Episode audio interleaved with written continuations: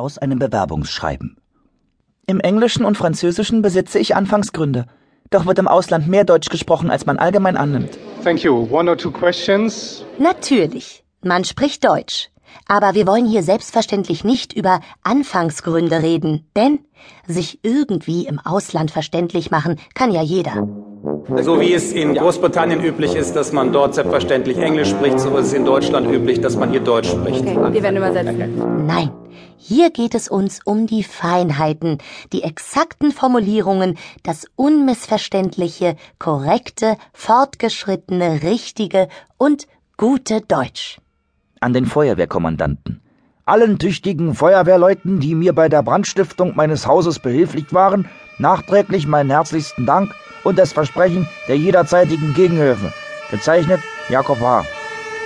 Ach so, nö, naja, das ist mehr ein Scherz. Nein, eine korrekte Wortwahl ist zwingend notwendig, wenn man nicht missverstanden werden will. An die Finanzkasse. Sehr geehrte Herren, ich teile Ihnen hierdurch mit, dass ich mich nach reiflicher Überlegung entschlossen habe, der Einkommenssteuer nicht beizutreten. Hochachtungsvoll Emil Z. Das ist zwar vollkommen korrekt formuliert, wird wohl aber dennoch nicht dazu führen, dass der Herr keine Einkommenssteuer zahlen muss. Ja, man verspricht sich sicherlich irgendwas davon, aber man kriegt, kriegt es nicht. Und vielleicht sehr das Gegenteil. Ja, so würde ich es jetzt einfach mal so sagen.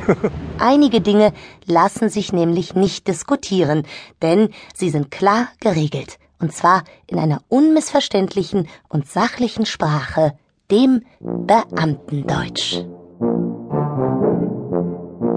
In der Anlage erhalten Sie Bundesgesetzblatt Teil 1 Z 1997a, ausgegeben zu Bonn am 25. Januar 1975, Nummer 9, dem Sie bitte auf Seite 298 entnehmen wollen, Verordnung zur Änderung der zweiten Verordnung zur vorübergehenden Änderung der Verordnung über die Beförderung gefährlicher Güter auf dem Rhein. Mit vorzüglicher Hochachtung Ein gleich helles Unbunt. Gleich helles Unbunt. Das muss ich mir merken.